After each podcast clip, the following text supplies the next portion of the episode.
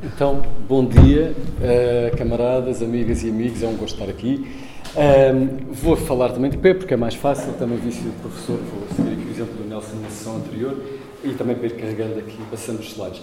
Um, antes de mais, uma nota, uh, porque me apercebi só relativamente tarde, algum risco de poder ter, uh, de ter induzido algumas e alguns de vocês em erro, para não ser acusado de publicidade enganosa, queria só deixar claro que não vou estar a falar dos lucros e da estagnação numa ótica de curtíssimo prazo, ou seja, no contexto inflacionista atual. Porque haveria muito a dizer sobre lucros e estagnação no contexto inflacionista atual. Efetivamente, a inflação, o processo inflacionista temos, com que temos estado a viver nos últimos dois anos, mais coisa menos coisa, eh, tem várias causas uh, profundas, mas depois tem um, um, mecanismo ampliador muito significativo, que é efetivamente a questão uh, do aproveitamento por parte das empresas, em particular das empresas com mais poder de mercado, nos setores da distribuição, da banca, uh, energia, etc., para aumentar as suas margens de lucro e, com isso,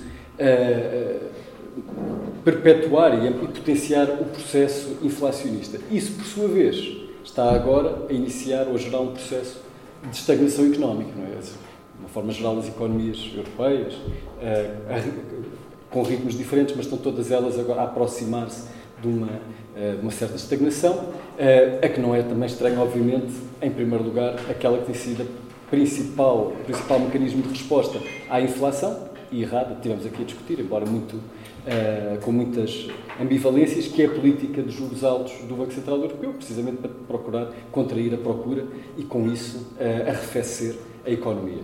Portanto, efetivamente, no curtíssimo prazo também há uma discussão sobre lucros e estagnação que se pode e deve ter e que temos tido, não é?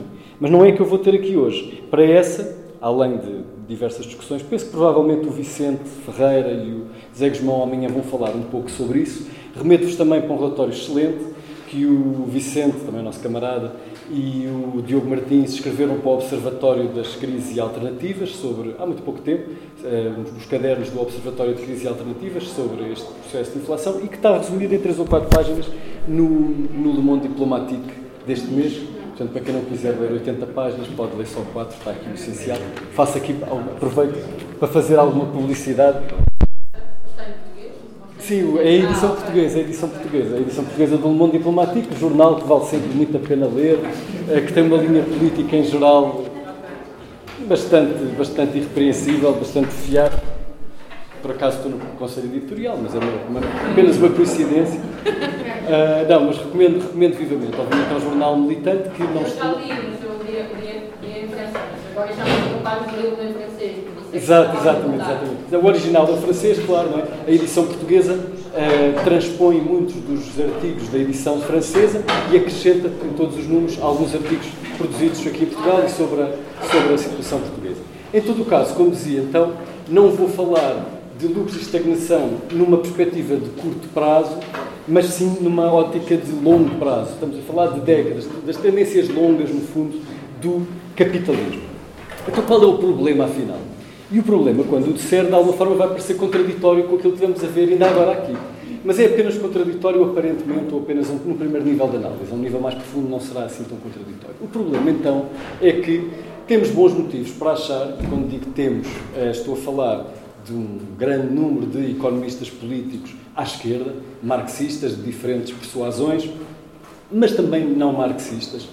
E, na verdade, entrando até num, algum grupo de economistas eh, mais convencionais, tipicamente keynesianos, mais mainstream, como alguns que ali estão, o Larry Summers, que foi conselheiro económico do Obama e secretário do Tesouro do, uh, do foi secretário do Tesouro já não me lembro, do Clinton, acho eu, foi secretário do Tesouro do Clinton e conselheiro económico do Obama, tipicamente um daqueles democratas com, com ligações umbilicais à alta finança, um tipo altamente duvidoso, mas considerado, portanto, um keynesiano mainstream, está ali embaixo Barry Eichengreen.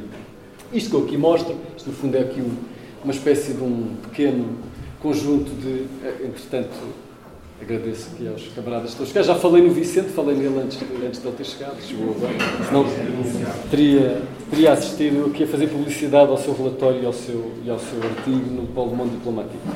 Um,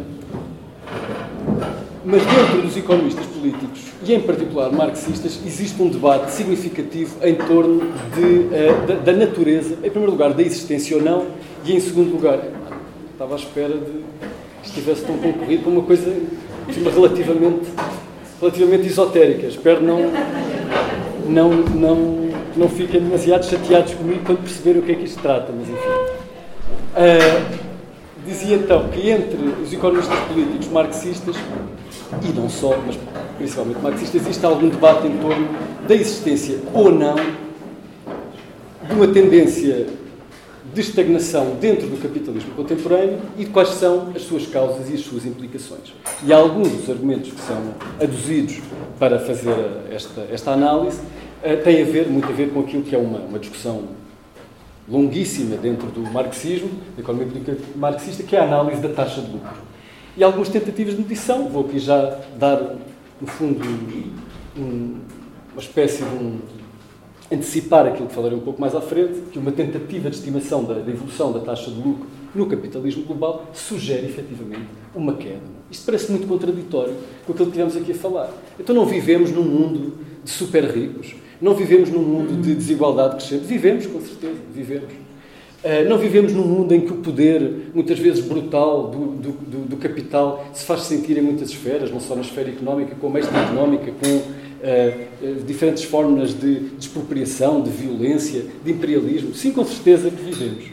No entanto, é aí que eu digo, passando para um nível um pouco mais profundo de análise, o que aqui se argumenta é que o facto desse poder se fazer ser exercido e de, da massa dos lucros poder ser eventualmente ainda crescente, isso não impede, pelo menos segundo uma determinada perspectiva de análise, que procurei aqui discutir, que a taxa de lucro, portanto, a rendibilidade do capital, em termos relativos face ao capital investido, possa ter uma tendência que é de longo prazo de decréscimo. Mas depois a discussão complica-se. Em primeiro lugar, como veremos, porque é muito complicado medir empiricamente, uh, ou traduzir empiricamente, operacionalizar, no fundo, aquilo que são conceitos que tal como tratados por Marx e depois na, toda a esteira da economia política marxista, são conceitos a um nível de abstração uh, bastante elevado, portanto, mais simples e mais abstratos, relativamente longe daquilo que é a complexidade do concreto, em que são múltiplas as coisas que interagem e tornam mais difícil aferir e avaliar até que ponto é que estamos a encontrar aquilo que é teorizado. Mas seja como for, e lá chegaremos, com altos e baixos, com avanços e recuos, numas alturas com maior frequência, tipicamente a seguir a grandes crises, como a crise de 2007-2008 e a sua ressaca, uh, noutras alturas um pouco menos, tanto entre economistas relativamente mais convencionais, mainstream, como entre economistas uh, radicais, economistas políticos radicais, por exemplo, aqui um, todo um, um volume editado em torno da, da hipótese do capitalismo global estar em crise precisamente devido à queda da taxa de lucro, tal como originalmente uh, teorizado enquanto lei tendencial por Marx, a ideia de haver possivelmente aqui uma tendência intrínseca de estagnação. O que é que. Não, antes disso, porquê é que isto importa? Porquê é que havemos de nos preocupar com a saúde do capitalismo quando nós somos anticapitalistas? Há bons motivos para isso. Não? Há bons motivos para isso. E esses bons motivos são, uh, são os mesmos motivos que levam a que toda a tradição de uh, teóricos do capitalismo, teóricos marxistas do capitalismo, desde o próprio Marx, se tenham preocupado com estas questões. Algumas das questões que aqui vamos encontrar remontam ao próprio Marx, por exemplo, a discussão especificamente em torno da, da lei para a queda tendencial da taxa de lucro. As e os mais velhos que aqui estão, uh, com certeza, uh, sobretudo, recordarão um período mais efervescente de debates em torno destas questões uh, no século, no final do século XX, décadas de 70, 80, em particular no contexto da crise estrutural dos anos 70, e como muitas destas questões de, ocupavam teoricamente muitos dos espaços de debate à esquerda, mais recentemente não é tão frequente, no entanto, há ainda um espaço bastante fervilhante de discussão teórica em torno destas coisas, como procurei também mostrar-vos mais para a frente. Algumas das principais, alguns principais pensadores uh, da economia política radical continuam a teorizar e a pensar, e em alguns casos a discutir de forma muito acesa e muito veemente uh, uns com os outros. Uh, um deles, por acaso, está aqui nesta sala, que, que tem contribuído para o, também para o debate. Aliás, vou-me vou referir a, uma das, a um dos artigos recentes do, Francisco Louçano, nosso Chico, uh, em torno da questão das ondas longas e da explicação de porque é que esta onda eventualmente é tão longa. Uh, mas o próprio Marx, como dizia, não é?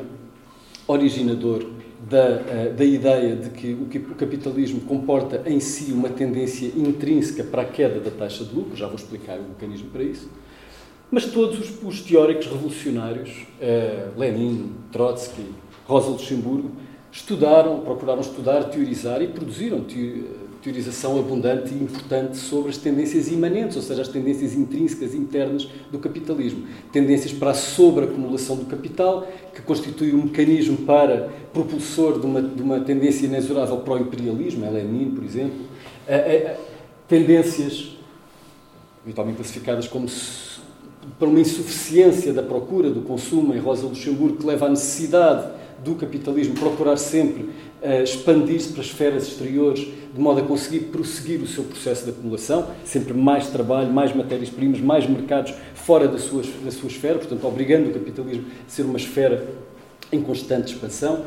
Trotsky, que discute também estas questões, uh, em particular em debate com um economista que, não sendo exatamente marxista, é muito importante para o debate depois sobre as ondas longas, que é o Kondratiev, alguns de vocês já poderão ter ouvido falar, um economista que teorizou a existência de ondas com uma duração de sensivelmente 50 anos, associado ao, ao surgimento de uh, grupos, cachos, digamos assim, de inovações uh, propulsionados por um aumento do investimento e da rentabilidade, depois levando a uma, uma, uma fase de maturidade e esgotamento e de uma fase de uh, contração e recessão.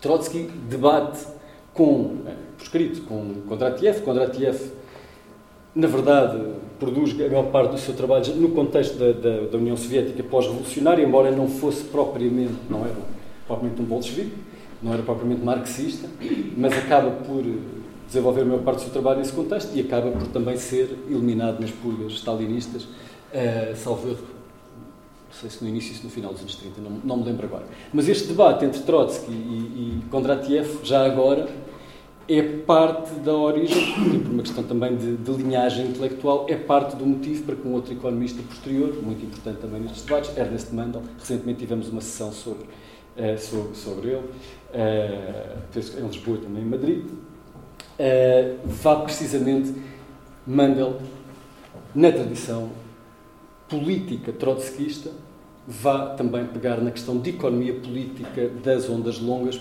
procurando conciliá-la com a questão ou com a, com, a, com a, visão marxista de uma forma que, alegadamente, a princípio em, em Kondratiev, não está. Tudo isto para dizer, desculpem lá, estou alargar um pouco, mas tudo isto para dizer o quê? Que todos estes teóricos uh, originais e muitos dos mais recentes, daqui a pouco vou falar do David Harvey, do Domenico Levi, uh, muito do debate hoje em dia, o Andrew Kleeman, uh, o Alex Kalínicos, etc., continuam a debater muitas destas coisas. A questão fundamental a ter presente, e aqui passo o clichê de, de, apelar à tese sobre Feuerbach, é não numa perspectiva diletante de entendimento meramente intelectual da realidade, mas numa perspectiva política aplicada, de extração das suas implicações políticas. O que me leva aqui para esta questão é que esta questão é relevante, esta questão da maior ou menor saúde do capitalismo e da forma como ela se manifesta em termos de dinâmicas seculares de longuíssimo prazo, mas ao mesmo tempo também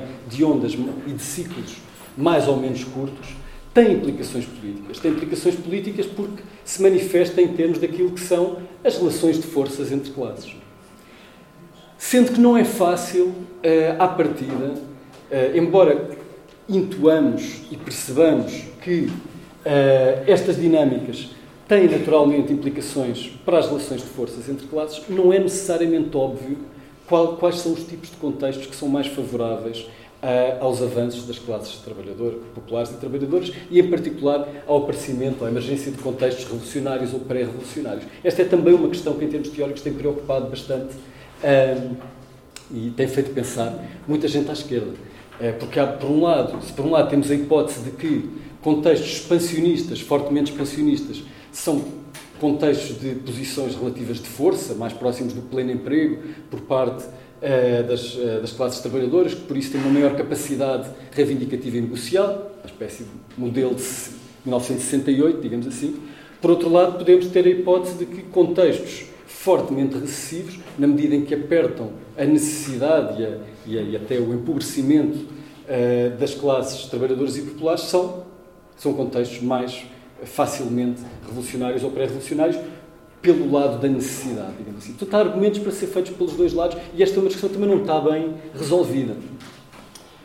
Mais uma vez, o Francisco Lassan, neste artigo, recorda, que eu falei há pouco, recorda uma, uma, uma, uma contribuição, uma ideia do Eric Hobsbawm, em que, eh, no fundo, o que ele diz é que, se calhar, mais do que eh, ser nos contextos de expansão ou, em alternativa, nos contextos de recessão, que uh, são aqueles que são mais intrinsecamente mais favoráveis a mudanças revolucionárias ou a contextos pré-revolucionários, na verdade são os contextos de inflexão, é? são os contextos de mudança.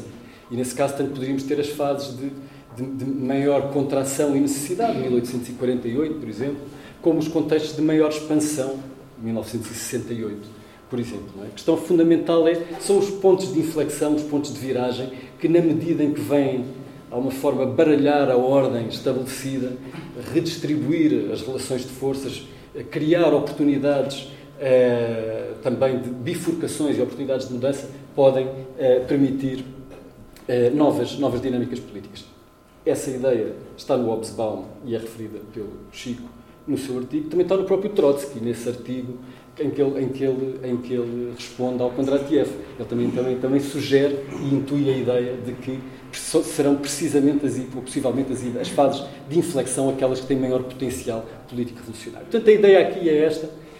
No fundo, isto é relevante porque é politicamente relevante, não é porque estejamos preocupados com a saúde do, do capitalismo, muito menos numa, numa ótica eh, de, de procurar preservar. Finalmente, há uma parte, como verão, também resulta desta discussão, que é, na medida em que uma parte específica desta discussão, que é a, eh, a questão da queda tendencial da taxa de lucro, na medida em que ela se verifica ou não, há quem argumente que ela aponte para ser este o mecanismo que, que no fundo, nos, nos, mostra o inevitável caminho do fim do modo de produção capitalista. Isto é extremamente discutível, mas já vos vou apresentar um pouco essa discussão mais à frente. Então, existe ou não estagnação no capitalismo global? A evidência empírica é muitíssimo contraditória, naturalmente, não é? E há bons motivos para que o seja. Mas para dar alguns exemplos de como é contraditória, por exemplo, se pegarmos no PIB mundial, que é uma representação, claro, da, da massa do valor criado uh, à, à, escala mundial, no conjunto da economia mundial. O que vemos aqui é uma, uma curva exponencial, ali com alguns, com alguns soluços, mas uma curva exponencial que, que não deixa de crescer de forma bastante impressionante e que se multiplicou por qualquer coisa como 8 ou 9 vezes nos últimos 60 anos. O PIB mundial é hoje em dia qualquer coisa como 90 e tal, só vai até 2018, 2019, 90 e tal bilhões, portanto milhões de milhões de dólares, aqui a preços constantes de 2015. Aparentemente, por este ponto de vista, nada aqui parece sugerir estagnação. Mesmo que olhemos para o PIB per capita, já não o PIB, mas o PIB por, uh, por, por habitante, porque sabemos que a população mundial tem aumentado muito, também aqui já não tem um comportamento tão claramente exponencial, tem um comportamento linear, mas também, mais uma vez, não, nada aqui parece apontar para estagnação. Quando olhamos, e aqui pegando um bocadinho, ligando é para mostrar que nada disto é completamente contraditório com o que disse o Nelson, quando olhamos para, para a exuberância da esfera financeira, verificamos que, aparentemente, eh, muito longe estamos daquilo que parece ser, um, do ponto de vista dos interesses capitalistas, uma situação de estagnação ou de falta de saúde. Aliás, pelo contrário, temos os últimos 10, 15 anos, e em particular desde a crise financeira internacional e da grande recessão, são um período de uma exuberância absolutamente extraordinária e também já agora eh, bastante irracional. Mas nada disto aqui sugere uma, qualquer tipo de estagnação. No entanto, como quase sempre nestas coisas, podemos olhar para os dados de outras formas e podemos olhar para outros dados. Por exemplo, se representarmos aqui aquilo que são as taxas de crescimento real do PIB, mais uma vez, ainda estamos muito longe, na medida que estamos muito perto do, do, do concreto, uh, estamos, há, aqui uma, há aqui uma distância intrínseca entre aquilo que é o plano da discussão teórica abstrata e o plano da medição concreta, mas ainda assim, aqui, eh, quando representamos num gráfico a evolução das taxas de crescimento anual do PIB em termos reais, dando uma série de economias avançadas, União Europeia, Estados Unidos, Reino Unido, França, Alemanha, Japão, desde os anos 60 até hoje em dia, vemos que as retas de tendência, são aquelas que estão ali a tracejar, apresentam efetivamente uma tendência, eh, não sendo muito acentuadamente negativa, é negativa. Idem para o mundo como um todo, não é? Coloca-se aqui esta questão é, seria possível que isso acontecesse com as economias centrais, ditas economias imperialistas, muitas vezes nestas, análises, mas não necessariamente com, com, a economia global como um todo. Mas mesmo a economia global como um todo, apesar do crescimento absolutamente fulgurante, economias como a chinesa ou a indiana, não tanto, mas, mas também é relevante mais recentemente, mesmo a economia mundial, se o horizonte temporal for dos anos 60 até a atualidade, tem uma tendência de decréscimo da sua taxa de crescimento. Claro que se o horizonte temporal que escolhêssemos fosse aqui dos anos 80 até à atualidade, a reta de tendência já não apareceria com inclinação negativa, mas sim sensivelmente plana. Isto também mostra a importância e deve alertar-nos para a importância de eh, termos em conta qual é que é o horizonte temporal que escolhemos, qual é que é o universo geográfico de referência que escolhemos e tudo isto fazermos, poder eh, encaminhar-nos em diferentes direções. Outro, outro indicador que de alguma forma sugere alguma, alguma tendência de estagnação de longo prazo, a taxa de investimento. Portanto, no fundo, o investimento em percentagem do PIB. Qual é parte do produto total que é investida pelas empresas. E essa taxa de investimento também tem aqui um decréscimo muito significativo entre os anos 70 e eh, o início dos anos 2000, e apesar de alguma recuperação, mas que nem, não, não, não compensa totalmente esta queda anterior. Mas lá está, como eu dizia, se o horizonte temporal de referência for outro, por exemplo, dos anos 80 à atualidade, já não é tão evidente que exista esta queda. E se olharmos para a taxa de investimento de forma mais desagregada, como, olhando para o conjunto do, do, planeta, por um lado, da economia mundial, a azul, as economias centrais ou imperialistas, uh, penso que é verde, sou daltónico, depois tenho alguma dificuldade, mas penso que é verde, em baixo, e as economias uh, periféricas em cima, ou emergentes, a cinzenta em cima, vemos que há aqui uma clara bifurcação a, partir do final dos anos 90, depois de um período de uma certa sincronia. É? E que mostra que, na verdade, o comportamento numas não é necessariamente igual ao comportamento noutras e que, se olharmos apenas para o comportamento, por exemplo, da taxa de investimento nas economias centrais, avançadas, imperialistas, podemos ser algo iludidos em erro quando aquilo que está a passar é um processo de reconfiguração espacial, um spatial fix diferente, como diria o David Harvey, da, da organização do capitalismo. Dito isto, e porque estou com algum receio de ultrapassar o meu tempo. Uh, alguns mecanismos, se existir, a primeira questão é se existe ou não, não é? e isso também é debatido. Mas a existir estagnação, a primeira questão que se pode colocar é que mecanismos é que concebivelmente explicam essa estagnação? Encontramos vários, aliás, mais do que aqui vos trarei. Trarei-vos alguns que são dos mais uh, frequentes, importantes uh, na, na, na, nesta discussão teórica, Começando desde logo, isto é um bocado extenso, mas vou tentar resumir isto sem ser muito chato, não é? Começando desde logo com a própria hipótese da queda de taxa de lucro em Marx, a queda de longo prazo da taxa de lucro, que Marx apresenta como uma, uh, uma tendência. No fundo, a ideia, resumida de forma muito simples e rápida, vou ver se vamos ver se eu consigo, no fundo, a ideia é que, no processo de acumulação capitalista, aquilo que os capitalistas fazem é utilizar dinheiro para comprar mercadorias. As mercadorias são, por um lado, uh, matérias-primas e uh, meios de produção.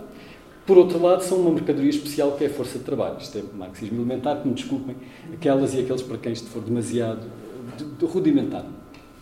A mercadoria força de trabalho tem uma característica particular, que é, é aquela que consegue acrescentar valor, de tal forma que, da combinação destas mercadorias no processo produtivo, resultam outras mercadorias que depois são vendidas e são vendidas permitindo gerar uma massa de dinheiro que é superior à massa de dinheiro original. Daí aquele o esquema, o D, não há aqui. Não há, não há aqui, não há aqui é, é, o D, tracinho C, tracinho D linha, ou em inglês M, uh, C, uh, M linha. Uh, D, M, D, C, M, Money Commodities, M, C, M linha. A ideia, no fundo, é o processo capitalista é um processo no qual os capitalistas eh, adquirem o direito de utilizar a força de trabalho dos trabalhadores e, ao fazerem-no, conseguem compelir os trabalhadores a gerar mais valor do que recebem enquanto salário. Essa diferença é a mais-valia e essa mais-valia é a origem do lucro. Pronto.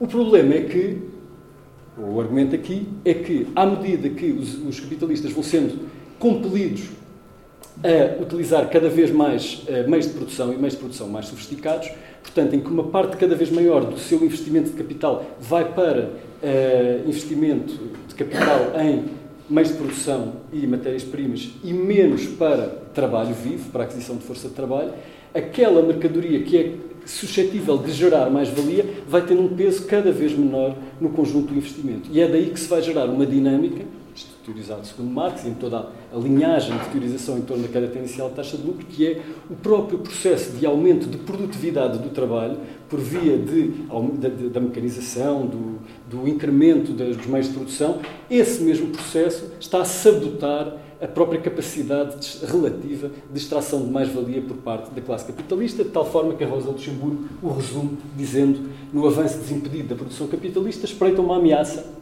que é muito mais grave do que as crises cíclicas. É a ameaça da queda constante da taxa de lucro, resultante não da contradição em produção e troca, mas do crescimento da própria produtividade do trabalho. Ou seja, que é o crescimento da produtividade do trabalho resultante da compulsão que cada capitalista individual tem de procurar aumentar a produtividade, na verdade acaba por sabotar a rendibilidade desse mesmo setor. E de alguma forma isso é o que acontece, por exemplo, tentando dar um exemplo setorial, na agricultura. É? A agricultura, sendo extremamente mecanizada, acabou, ao longo das, das décadas, por cada vez incorporar menor, menor trabalho vivo e é por isso que a produção agrícola é, hoje em dia, uma, uma produção que, tendencialmente, tem vindo o seu preço que na teoria marxista gravita em torno do valor e o valor reflete a quantidade de trabalho incorporado, trabalho vivo incorporado na produção, se explica porque é que, no longo prazo, embora alguns capitalistas individuais tenham muitos, tenham ganho com a mecanização e com esta incorporação da produtividade, mas no longo prazo o setor como um todo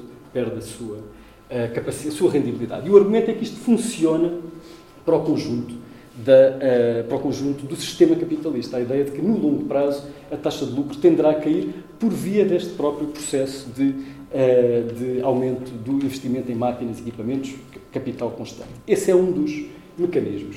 Outro mecanismo possível, mais corrente nos nossos debates, mais próximo, a ideia de que a estagnação relativa que, com que nos deparamos é fundamentalmente devida à financiarização. Também falamos aqui um bocadinho disto há pouco, não é? É a ideia de que, de certa forma, existe uma esfera financeira que parasita a esfera da economia real, que cada vez tem um peso maior em termos de imposição das suas lógicas, do seu poder, das suas instituições, e que isso eh, acaba por desencorajar, além de ter efeitos regressivos eh, e de aumento da desigualdade entre trabalho e capital, também tem um efeito dentro das, da própria relação de poder entre capitais, favorecendo a esfera financeira em detrimento da esfera produtiva, os investimentos financeiros em detrimento dos investimentos produtivos, e que isso acaba por uh, desencorajar e reduzir a rendibilidade do investimento produtivo e que isso é também em si mesmo um mecanismo de estagnação. Portanto, a história é um bocadinho mais complicada, mas o essencial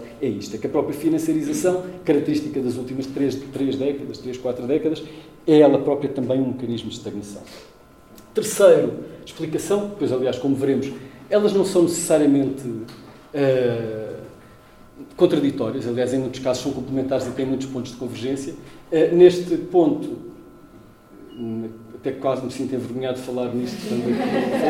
Ele terá a bondade de não ser demasiado severo com as minhas imprecisões e depois corrigi-las a seguir. No fundo, a ideia parte da visão das ondas longas, de que o, o capitalismo uh, tem, uh, tendencialmente e empiricamente, historicamente, uh, apresentou uma, uh, um, um, funcionamento, um, uma, um, um, desempenho que pode ser caracterizado como apresentando, por um lado, fases de expansão e, por outro lado, fases de contração, com horizontes temporais sensivelmente 50 anos, pelo menos até aqui à última. Isso tem a ver com, lá está, grupos de uh, inovações, uh, a mecanização, uh, as, as, máquinas a vapor, depois a eletrificação e a indústria química, a indústria automóvel e, e, e, e os petroquímicos, etc. E, cada uma delas, portanto, envolveria, na sua fase de generalização, um, uma, uma possibilidade de realização de lucros mais elevados, eh, suscitando um aumento do investimento, uma fase de expansão, até atingir um determinado esgotamento dessas, uh, desse, desse espaço de possibilidades e entrando numa fase de uh, relativa, relativa contração. Eu vou dar um exemplo muito curto. Como? Eu vou um exemplo muito curto. Ah, não, eu te agradeço que é para poder beber água. Obrigado.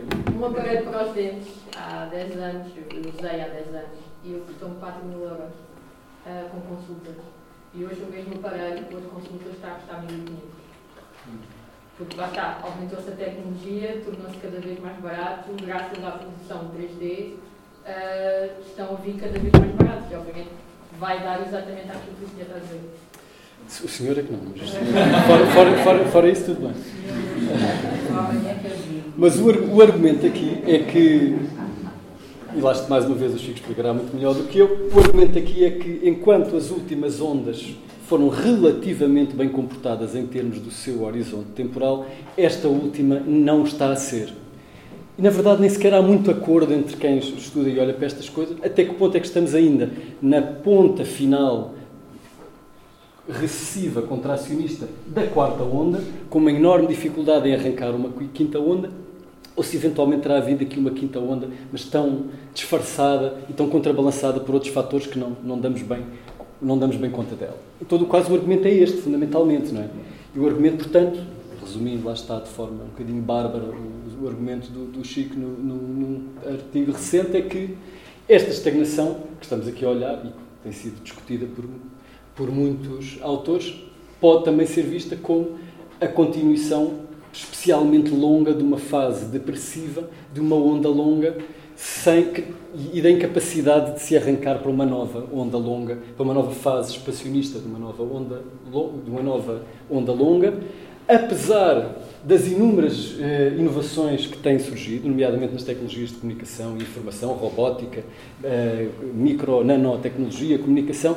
No entanto, a ideia e o argumento, pelo menos um dos argumentos, é que o enquadramento socio-institucional não é um, um, um enquadramento suscetível funcional para uma fase expansionista. Mas, como digo, o Francisco fará depois o favor de, de me corrigir. Depois uma visão, a visão mais mainstream, não é? que é aquela visão ali do, do Larry Summers que eu estava a mostrar há bocado, do Barry Eichengreen, dos keynesianos uh, de direita, em alguns casos também um bocadinho mais de centro-esquerda, que no fundo uh, argumentam que estamos perante uma, uma insuficiência crónica de investimento nas economias uh, contemporâneas, eles nem se chamam capitalistas, são as economias e ponto, uh, uma insuficiência crónica do investimento que tem a ver com características que são fundamentalmente externas, tem principalmente a questão do envelhecimento demográfico, da desigualdade do rendimento, aqueles que são um bocado mais progressistas também olham para estas coisas, uma alegada falta de inovações, um bocadinho difícil de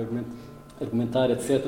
O efeito do balanço de um forte endividamento trazido do passado, etc. Tudo isto leva a que haja uma grande insuficiência de procura e o argumento é que isto pode e deve ser resolvido através da atuação contracíclica do Estado, permitindo ultrapassar esta tendência de estagnação, que para estes autores, pelo menos para alguns deles, não é apenas uma questão cíclica, é uma questão secular, não é uma questão de longo prazo. Mas esta é uma visão para dizer que também há explicações um bocadinho mais exógenas e vindas, sobretudo, destas visões uh, mais mainstream. Vou falar muito rapidamente das contratendências, que é para terminar e depois passar ao debate. Porquê falar das contratendências? É que é um bocado surpreendente que o capitalismo contemporâneo, alegadamente, pelo menos segundo alguns daqueles elementos que aqui temos mostrado, esteja numa fase de relativa estagnação, com o motor um bocado gripado e aparentemente com, com a taxa de lucro a baixar, quando devia ter tantas coisas a alimentar o seu crescimento. Por exemplo, vou saltar isto aqui porque não tenho tempo para falar. Por exemplo, o crescimento da população ativa mundial, numa lógica até luxemburguiana, não é?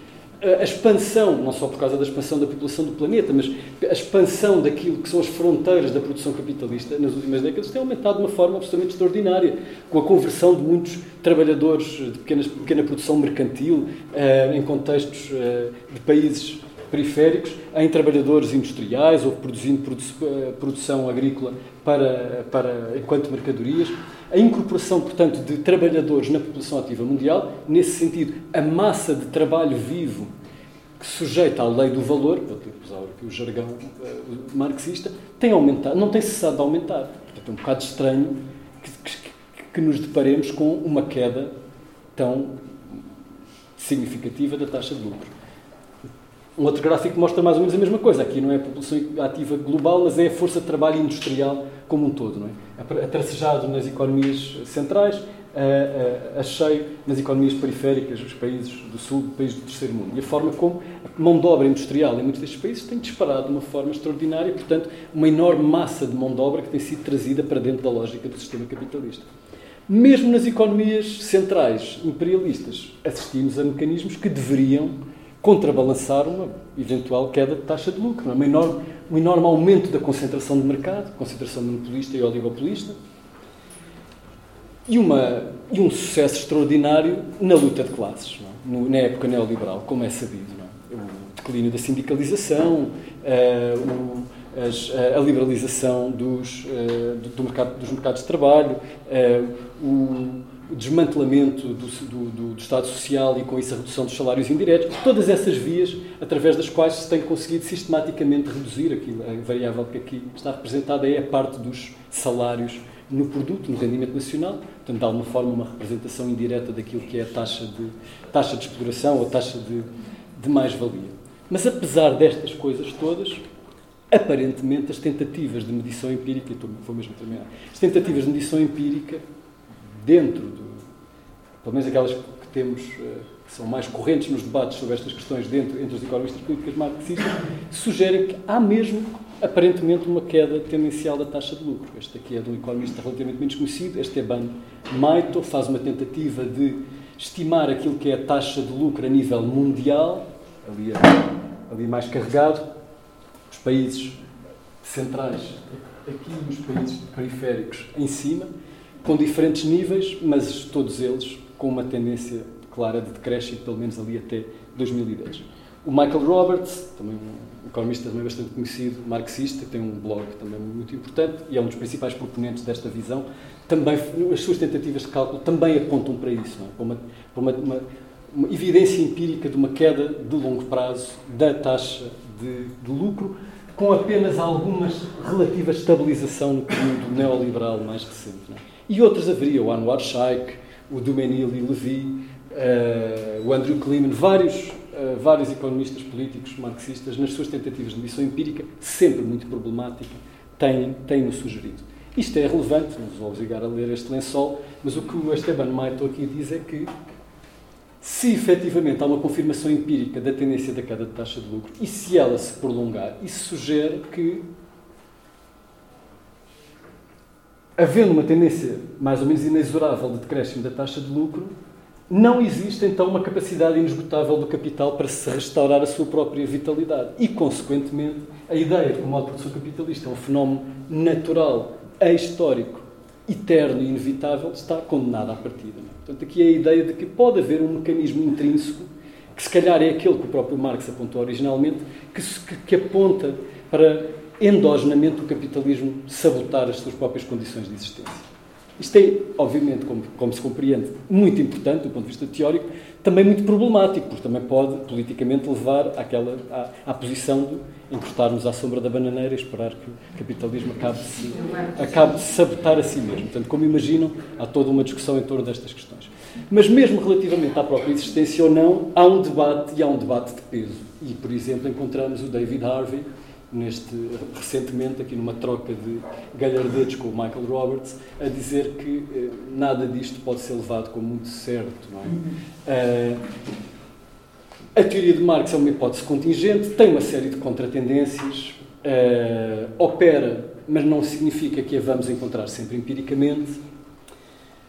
A teoria de Marx era desenvolvida em termos de valor, portanto, quantidade de trabalho socialmente necessário e não em termos de preços, que são a sua expressão monetária, e entre os valores e os preços existe uma disjunção uh, inevitável, que também tem ocupado os marxistas há 100 ou 150 anos, que é o chamado problema da transformação, e por isso tentar medir e ilustrar empiricamente estas questões é sempre inevitavelmente problemático. E depois uma questão um bocadinho mais comezinha do dia a dia, que também se liga aqui com o que falámos com, com o Nelson, é que além do mais os lucros que as empresas reportam são altamente manipulados. Não é?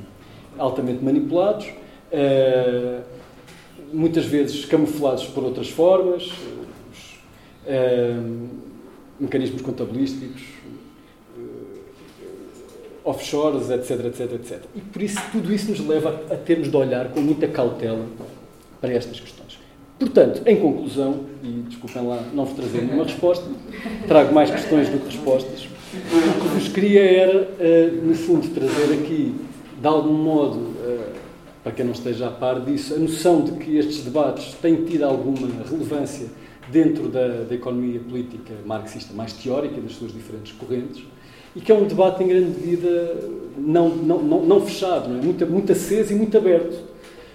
E isso, de alguma maneira, é inevitável, queria eu argumentar, eh, recorrendo a mais uma frase das, daquelas clássicas do Marx, que é o concreto é concreto, porque é a concentração de muitas determinações. É? A lei da queda tendencial da taxa de lucro é uma lei simples, relativamente, embora não tenha conseguido explicar de forma muito simples, mas é relativamente simples, porque é no plano abstrato. É? No plano concreto temos muitos fatores em, em, interação, temos muitas determinações que se concentram, e isso faz com que o concreto seja inevitavelmente complexo é? e difícil de analisar.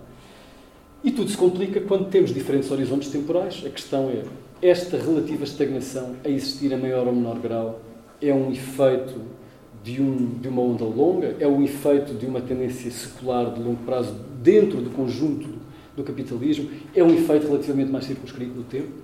É um efeito que, se calhar, é perceptível à escala das economias centrais imperialistas, mas que, se, se tomarmos a economia mundial como espaço de referência, que em princípio deve ser, na, na, na, na tradição marxista, será que se verifica? Encontramos tendências e contratendências e, sobretudo, encontramos muitíssimos problemas de uh, medição empírica. E pronto, era isto que vos queria trazer e, sobretudo, idealmente, suscitar aqui algum debate, embora peça desculpa por já ter tomado algum tempo. Mas obrigado.